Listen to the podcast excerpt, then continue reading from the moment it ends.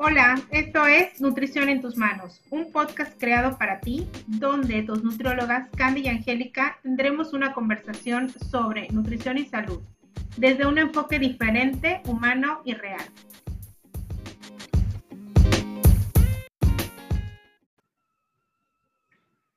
Hola, ¿qué tal? Bienvenidos a este cuarto episodio que hemos titulado La cultura de las dietas. Y como nutriólogas nos parece un tema bastante controversial, eh, un tema que nos mueve personalmente, tanto a Angie como a mí, porque hemos pasado por esta cultura de la dieta desde que somos muy pequeñas. Eh, Angie en el episodio pasado comentaba que desde muy chiquita empezó con esta cultura de las dietas. Yo igual, empecé como a los 12, 13 años, que tuve como mi primer acercamiento, ni siquiera fue con un nutriólogo, fue con un médico este, que te da una dieta cualquiera y ya. Entonces, digamos que nuestra relación con esa cultura de las dietas ha sido personal y profesional de alguna manera. Y queremos hablar hoy este, de este tema desde ambos puntos de vista, ¿no? Y, sabemos que, seguramente los que nos están escuchando han pasado por episodios muy similares que, que nosotras. Angie, bienvenida a este cuarto episodio Hola a todos. Eh, pues sí, creemos que es un tema muy controversial y hasta antes de comenzar a grabar ya parecía que estábamos eh, terminando el episodio porque hablamos como 20 minutos de este tema. Porque, pues sí, vamos a hablar también de estudios y de algunos estudios, pero al final esto es mucho de experiencia, es mucho profesional y también personal y, que es, lo, y es lo que queremos compartir, ¿no? Em, pues ¿Qué es una dieta primero que nada? El término y el concepto real de dieta es lo que consumes durante el día y lo que, lo que haces durante el día referente a los alimentos. Eso es una dieta. O sea, no significa un plan, no significa un régimen, no significa eh, un, este, algo establecido por alguien más que te lo impone, ¿no? Entonces, la cultura de las dietas, que ahora le podemos poner un nombre como ese movimiento, es lo que le fue dando a la dieta la concepción de restricción, ¿no? De restricción y de, y de, y de régimen.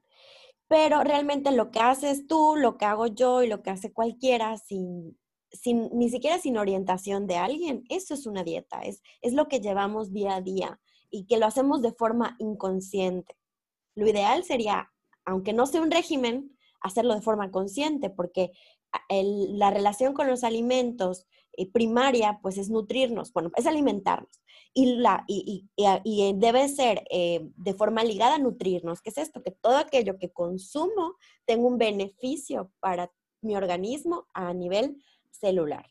Eh, y eh, pues eso es lo primero que queremos tocar, ¿no? Que creo que mucha gente lo ha dicho, es algo que creo que sí los nutriólogos hemos tratado de, establecer, como dejar claro, no sé si es dieta con nutriólogo, ¿no? No sé si es dieta con nutrición, pero la vida real, pues con, las, con ciertos booms que van saliendo, con ciertos... Em, movimientos o ciertas modas que hablamos de tendencias, pues le van poniendo eh, el nombre de dieta con el apellido de lo nuevo, ¿no? Eh, como hablábamos de dieta paleo, dieta cetogénica, dieta, tal vez algunas de unos años atrás, la Atkins, la de los asteriscos, dieta, em, ¿cuál otra era? y también pueden salir dietas, ajá, o dietas muy locas como la de la manzana, la de la luna, la de la, jamaica, la, de limón, la de la sopa, la china, y así eh, podemos hacer un listado infinito de todos los apellidos que le hemos puesto al término dieta, ¿no? Y es que, como dice Angie, eh, desde, desde que empezaron como, como estos regímenes, siempre lo asociamos con un término de restricción, ¿no? Y a cualquier persona que este, si quiere bajar de peso, siempre piensa en, ya, me tengo que poner a dieta. Y este poner a dieta en el pensamiento es automáticamente igual a restricción, a voy a dejar de comer lo que me gusta, lo que quiero, este, eh, chucherías. O, nosotros hicimos, hemos eh, en, en diferentes talleres o foros, cuando preguntamos dieta, esto es lo primero que se le viene a la mente a cualquier persona. Eh, nosotros como profesionales de, nutrición, cuando entramos a la carrera, este, nos empezaron a decir que dieta eran todo el conjunto de alimentos y platillos que consumías a lo largo del día.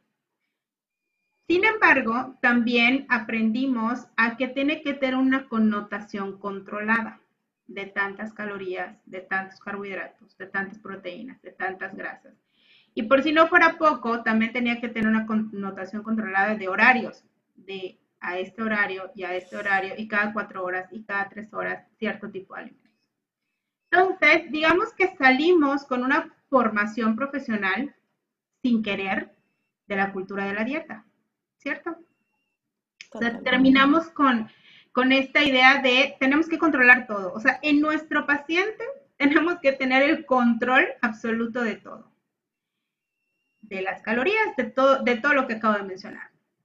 Y cuando lo vivimos como, como personas que somos también, no solamente somos nutriólogas, nos damos cuenta que esto realmente no funciona siempre. En algunas personas que tal vez sí son muy metódicas, este término de que le digas cuántas calorías, cuántos gramos de esto, de, de carbohidratos, de proteína y demás, puede ser que sí tenga una, o sea, lleve un método y les funciona bien. Pero habrán personas que esto les genera mucho conflicto en su ser por no querer tener este, que alguien controle como esta parte de su alimentación. Y es totalmente lógico, o sea, y aquí desmeritamos un poco este, esta alimentación intuitiva que tenemos todos los seres humanos de comer lo que nos hace bien, a la hora que nos hace bien y eh, y con los nutrientes o con los alimentos que nos hacen bien. Desmeritamos un poco y dejamos a un lado o subestimamos como esta capacidad como seres humanos de conectarnos con nuestro cuerpo y conectar con nuestras necesidades básicas de hambre y de saciedad, que es como como lo que hoy está sonando mucho en este tipo eh, de alimentación intuitiva, que también vamos a tocar el tema sobre esto. Angie, ¿cómo lo ves? Totalmente de acuerdo. Yo empecé a cuestionarme este tema, yo creo que hace unos tres años atrás, eh, cuando tú alcancé el mayor peso que he tenido. Eh, y pues yo me hice mi plan, no sé qué, y funcionó obviamente, pues porque pues funciona, ejercicio, todo, ¿no? Un cambio de estilo de vida. Pero llegó un punto donde no, no, había una, no había un avance, y hago entre comillas porque no había un avance relacionado con la dieta, pero posiblemente, y había, sí había un avance en otra evolución de temas de salud, que, que, que no significa solo que a través de las dietas vamos a ganar salud. Y yo estaba midiendo en ese momento mi avance en salud con el, el, resultado de la dieta que hacía. ¿Y cómo mides el resultado de una dieta? Pues a través de una báscula cuando te pesas, posiblemente una báscula que te dé más de un indicador más, más allá del peso. Y fue cuando empecé a cuestionarme, pero hace yo creo que, que será este año, yo ya sentí totalmente una, em, este año o año y medio, yo sentí totalmente un desapego ya a ese tema y que tenía que construirme mi propio, em, como mi propio criterio, ¿no?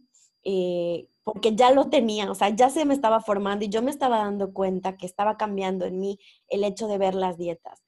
Entonces, empecé a tener, cuando algo despierta en ti, y empiezas a leer más sobre esto, empiezas a fijarte más en cosas que no te fijabas y empecé a encontrar mucha gente que estaba hablando de eso y que tenía las mismas em, como em, inquietudes, ¿no?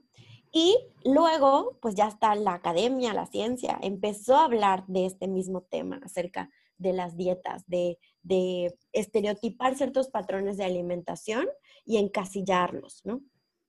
Y em, pues, aunque tengo que creo que hacer una aclaración, que hay ciertos casos de situaciones agudas, ¿qué es esto? Que una enfermedad, una persona con una enfermedad en una etapa aguda donde necesita Em, una intervención específica en su alimentación que acompañe un tratamiento, es necesario tal vez seguir un patrón muy estricto, pero es una etapa aguda que es muy diferente a hacer algo a largo plazo, porque lo ideal sería pues aprender, ¿no? Que es hacia donde yo más ya me inclino en este tema de la alimentación y la nutrición y el, saber comer, que va más, más de eh, dictar e imponer, eh, que era lo que decíamos hace un rato, eh, cuando hablábamos fuera de la grabación, más que dictar e imponer, cuando vas con una persona que tienes que hacer, eh, sino que es aprender, ¿no? A ir aprendiendo. Y le comentaba a Candy eh, sobre que eso quisiéramos generar con esta, con esta conversación de hoy, ¿no? Que así como en mi caso, la relación que yo tengo con los alimentos, con la relación que tiene Candy con los alimentos, que tengo la ventaja de haber estudiado una carrera que me permite observarme y, eh, comparar conmigo misma qué pasa cuando hago esto con los alimentos a cuando hago otra cosa, eh, lo mismo quisiéramos que, que este podcast y los que vienen, em, la gente eh, normal o común en temas de alimentación y nutrición se cuestione y tengan esas inquietudes. Hablamos, antes de entrar teníamos como un pequeño debate acerca de cómo tocar el tema de determinado tipo de dieta, ¿no? Ahorita el boom de la cetogénica. Eh, hay otras dietas como la paleo, hay otras dietas como la, la, este, la mediterránea, ¿no? Hay dietas que, este, ¿cuál otra podría ser, Candy? De este tipo de dietas, que son dietas que son aptas para determinada población y que son estilos de alimentación más que una dieta como, como, la, como vimos el hecho de una dieta. Eh, exacto. Hablábamos también que más que ponerle la connotación de dieta, nos gustaría nombrarla, renombrar, nombrarla de otra manera, que es un estilo de alimentación, ¿no? Eh, romper este esquema de, lo que ya culturalmente nos genera la dieta, por eso se llama la cultura de la dieta, romper este esquema para hablar de estilos de alimentación, qué es lo que mejor va conmigo, qué es lo que conecta con mi cuerpo, qué nutrientes me hacen bien, qué nutrientes me hacen mal.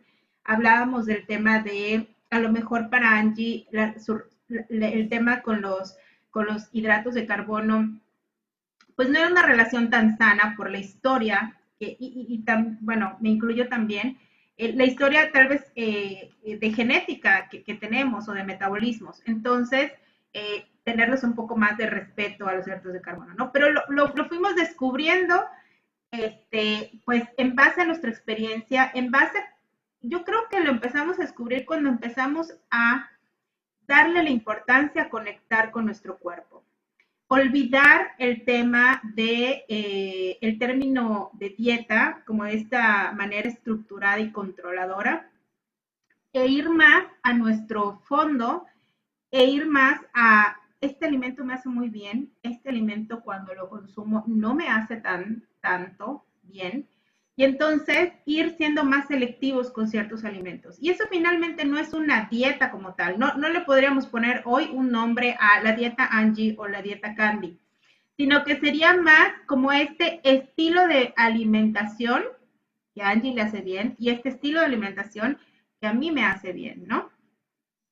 Que eso es lo que, lo que platicábamos antes de entrar, ¿no? Yo le contaba a Candy, bueno, Candy ya lo sabe desde ese tiempo, que yo tengo una relación de mucho respeto con los carbohidratos o los hidratos de carbono, carbos para en términos coloquiales, y que yo no los elimino totalmente de mi dieta, pero le doy una preferencia a las proteínas y a las grasas saludables y, este, y hasta grasas animales. O sea, yo sí consumo grasas animales y también consumo em, eh, proteínas en mayor medida que, que carbos o hidratos de carbono.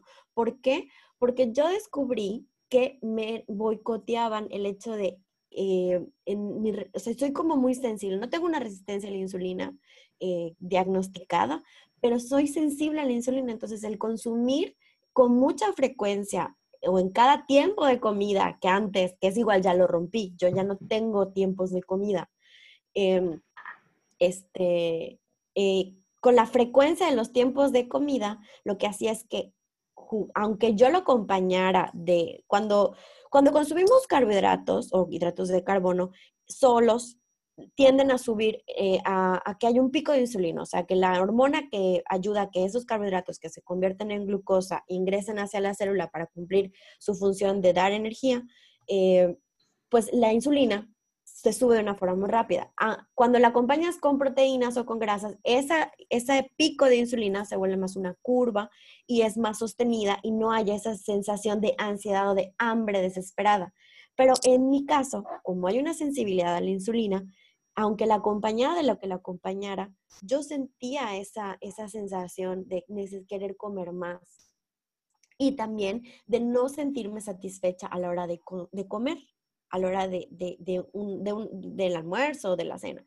Entonces, eh, fui probando que eso es lo que queremos que también como, como quien nos está escuchando, si van a ir con un nutriólogo o ya va con un nutriólogo, es ir probando y no nada más es hacer lo que nos establecen o lo que nos ponen en, la, hojita con las columnas y las filas, sino que también es ir probando e ir viendo qué es lo que es. Posiblemente es, pues ya empezamos con esto, pero posiblemente estamos viendo que hay inflamación, pues vamos a retroceder y vamos a empezar a arreglar la microbiota.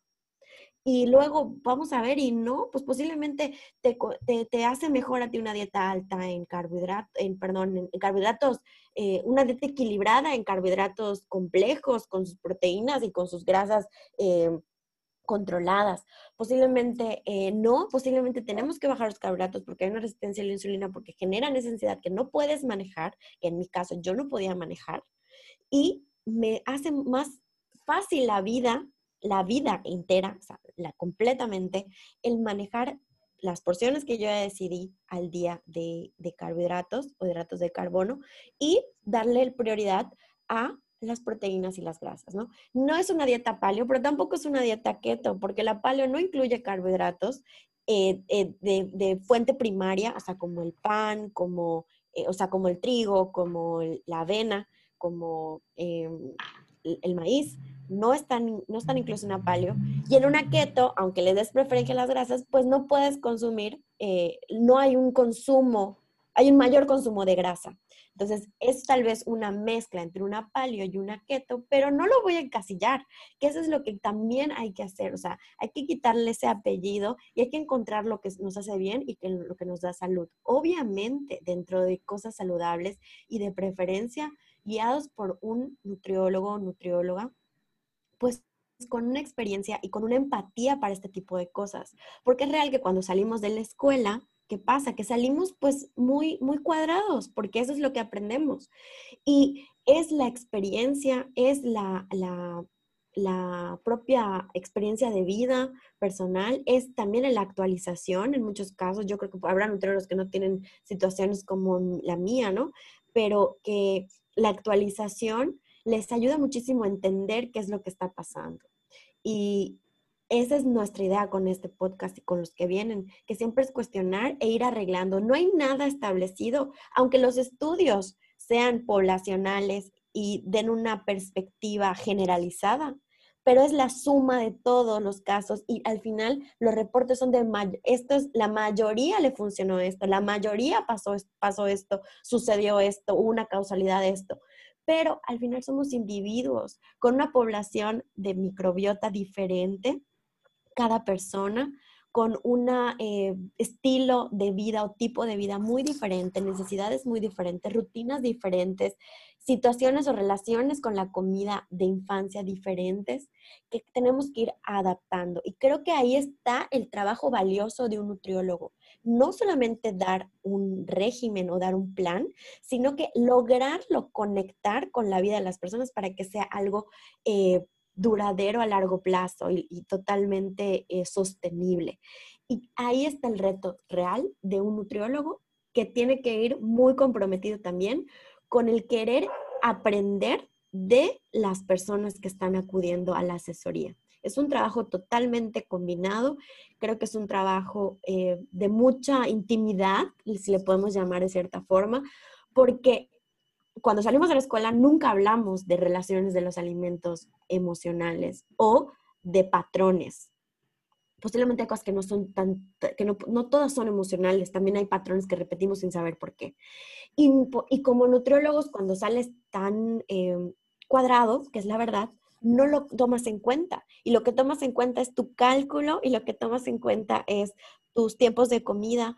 Y si nutriólogos también nos están escuchando, eh, pues piensen un poquito más en esto, porque yo creo que puede ayudar mucho más en la conexión con los, con los, con los pacientes. Y muchas veces la consulta de nutrición no tiene ese apego o esa constancia porque no hay esa conexión.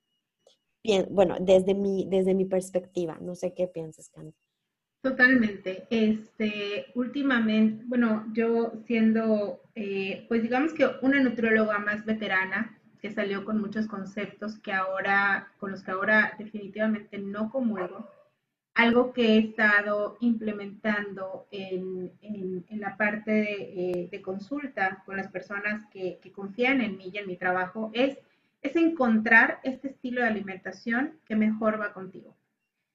Trato de no casarme o encasillarme en, ay, voy a trabajar contigo una dieta keto, una dieta paleo, una dieta convencional, una dieta, sino qué es lo que te hace bien. Y a lo que yo les platico desde la primera consulta es, vamos a descubrir qué es lo que realmente te hace bien. O sea, te voy a dar tal vez una guía de alimentación, pero eh, lo más importante es conectar con tu cuerpo, conectar con tus sensaciones de saciedad, tus sensaciones de hambre.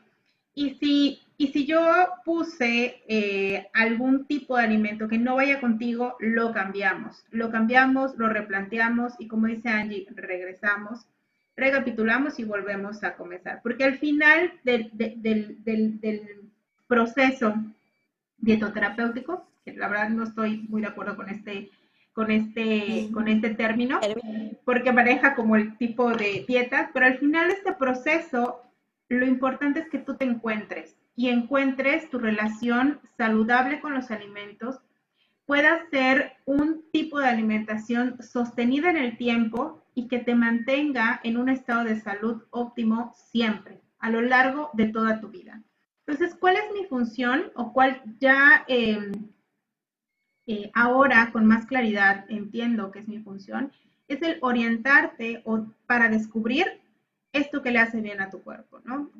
En base a lo que ya sé, a lo que he vivido y que te puede llevar de la mano a descubrir una alimentación sana. Porque además, recordemos que eh, nuestra, o sea, si, de repente padece sobrepeso u obesidad, eh, algo que tenemos que tener en cuenta es que esta cultura de la dieta va a boicotear tu proceso, porque puede, lejos de inclinarte hacia, un, hacia, hacia lograr la salud, que seguramente lo que tú estás buscando, te va a llevar a tener eh, o ocasionarte problemas a largo plazo, hormonales, de neurotransmisores y de repente recurres a, medicamentos o eh, o incluso problemas de por vida si te sometes a una cirugía. Entonces, ¿cuál es nuestra...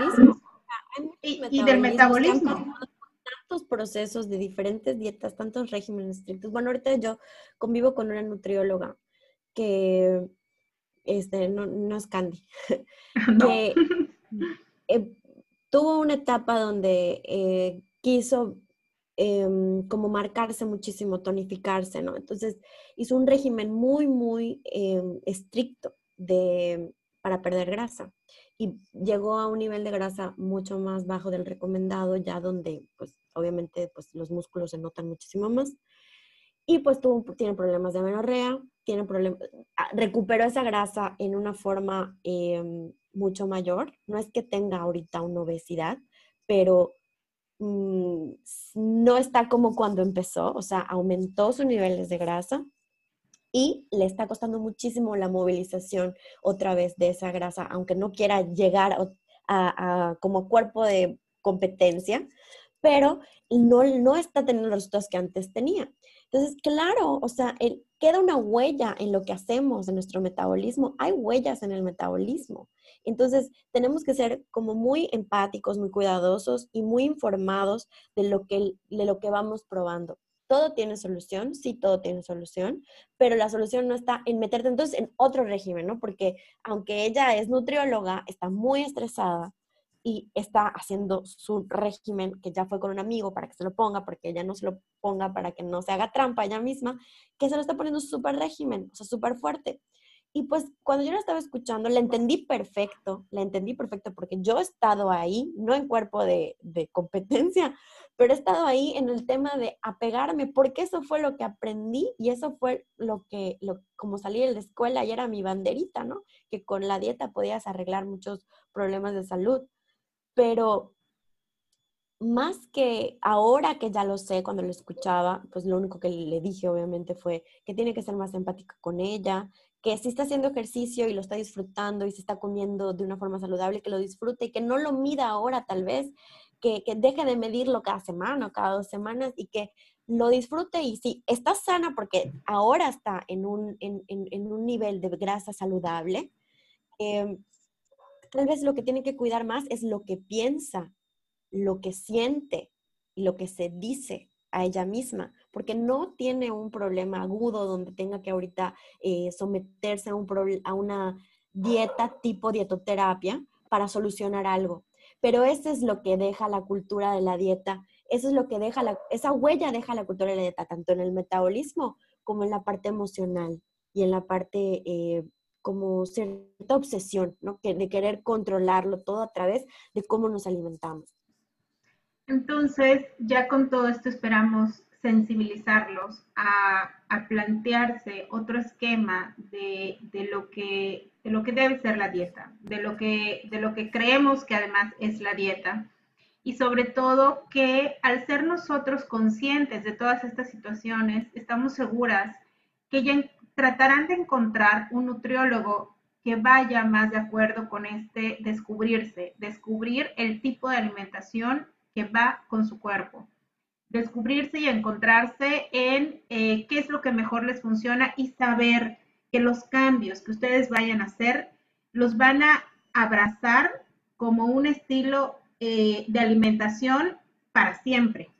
Que si me gusta desayunar con fruta, voy a tratar de desayunar todos los días con fruta, ¿no? Que si me gusta comer más, a lo mejor proteína de este tipo, voy a consumir sabiendo cómo este, al final equilibrarlo para tener eh, el objetivo de fomentar la salud en ustedes, ¿no? Entonces, también de alguna manera, al, yo saber qué quiero, voy a ir con la persona eh, adecuada y si no conecta conmigo, pues buscar a esa persona o esa profesional de salud que realmente logre ayudarme a encontrar esa fórmula mágica que va a mantener la salud el resto de mi vida.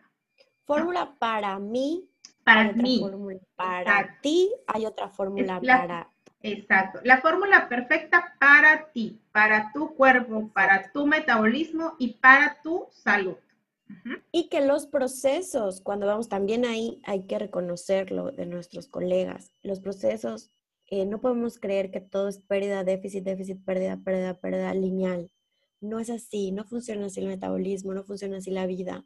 No podemos creer que porque empecé con un plan de alimentación, pon tú que tuvimos una buena conexión, el nutriólogo y yo, eh, estamos tratando de encontrar qué es lo que me hace bien, al mismo tiempo tratando de mejorar cierto hack de salud, que puede ser perder grasa para aumentar un poco de músculo, ¿no?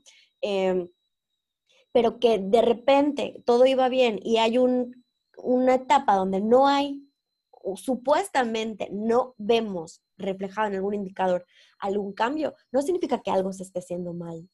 Posiblemente en ese momento el metabolismo está en equilibrio y luego va a venir otro cambio y va a venir otra etapa de otro proceso donde va a haber otro tipo de avance. Pero no midamos nada más, el, nada más el avance por aquello que queremos perder, también midamos el avance por aquello que estamos ganando, porque en ese periodo que supongamos que es un mes donde no vemos cambios, estamos ganando, que estamos aprendiendo, que estamos aprendiendo alimentación, que estamos conectando, que estamos sosteniendo ese tipo de alimentación y seguimos descubriéndonos, descubriendo qué es lo que nos hace bien.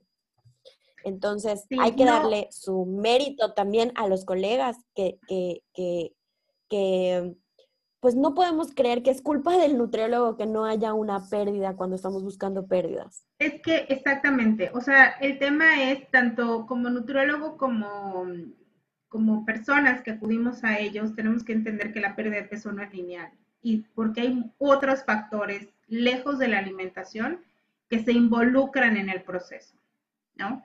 A lo mejor la báscula hoy no reflejó la pérdida de peso que yo quería o que mi nutriólogo proyectó tal vez, porque hay otros procesos fuera de lo que yo, pero es que seguir la dieta o, el tipo de alimentación al pie, es que no, o sea, hay otros factores como el sueño, como el trabajo, como el Súper bien, qué bueno que la seguí. Que de, que de repente, ajá, eh, están involucrados en este, en, este, en este número, pero además de seguir el plan, porque me siento bien, es revisar, bueno, del plan ¿Cómo te sentiste? ¿Te sentiste con energía? ¿Te sentiste más activo? A pesar de que la báscula no reflejó tu pérdida de peso, ¿cómo te sentiste? O sea, estos alimentos que consumiste, ¿qué hicieron en ti? ¿Qué involucraron en ti?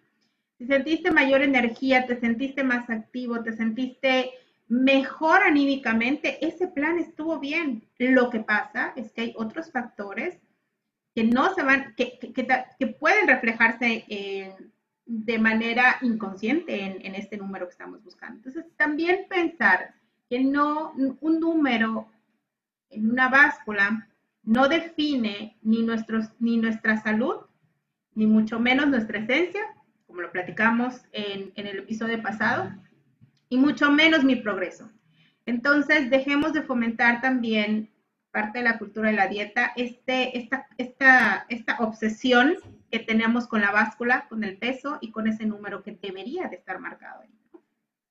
Así es, totalmente de acuerdo. Pues creo que nos encantó a nosotras dos, nosotros nos estamos viendo por, por videollamada y nos encantó eh, este tema, es un tema bastante que hemos hecho un research también, o sea, hemos, hemos leído muchísimo, eh, sobre esto, pero también tenemos, teníamos mucho que decir acerca de nuestra experiencia personal y profesional. Eh, cualquier duda, comentario, recuerden que en las redes sociales apenas publiquemos este post, vamos a estar, eh, perdón, este podcast, vamos a estar posteando información sobre esto porque queremos escuchar qué piensan, porque queremos que nos digan y que nos debatan también qué es lo que, desde su posición, cuál es su perspectiva y eh, pues les recomendamos que acudan a su nutriólogo de confianza, eh, que les haga feliz también. Y eh, nos vemos o nos escuchamos más bien en el siguiente podcast. Nos vemos en las redes sociales. No se olviden de buscarnos y estamos comunicados por ahí.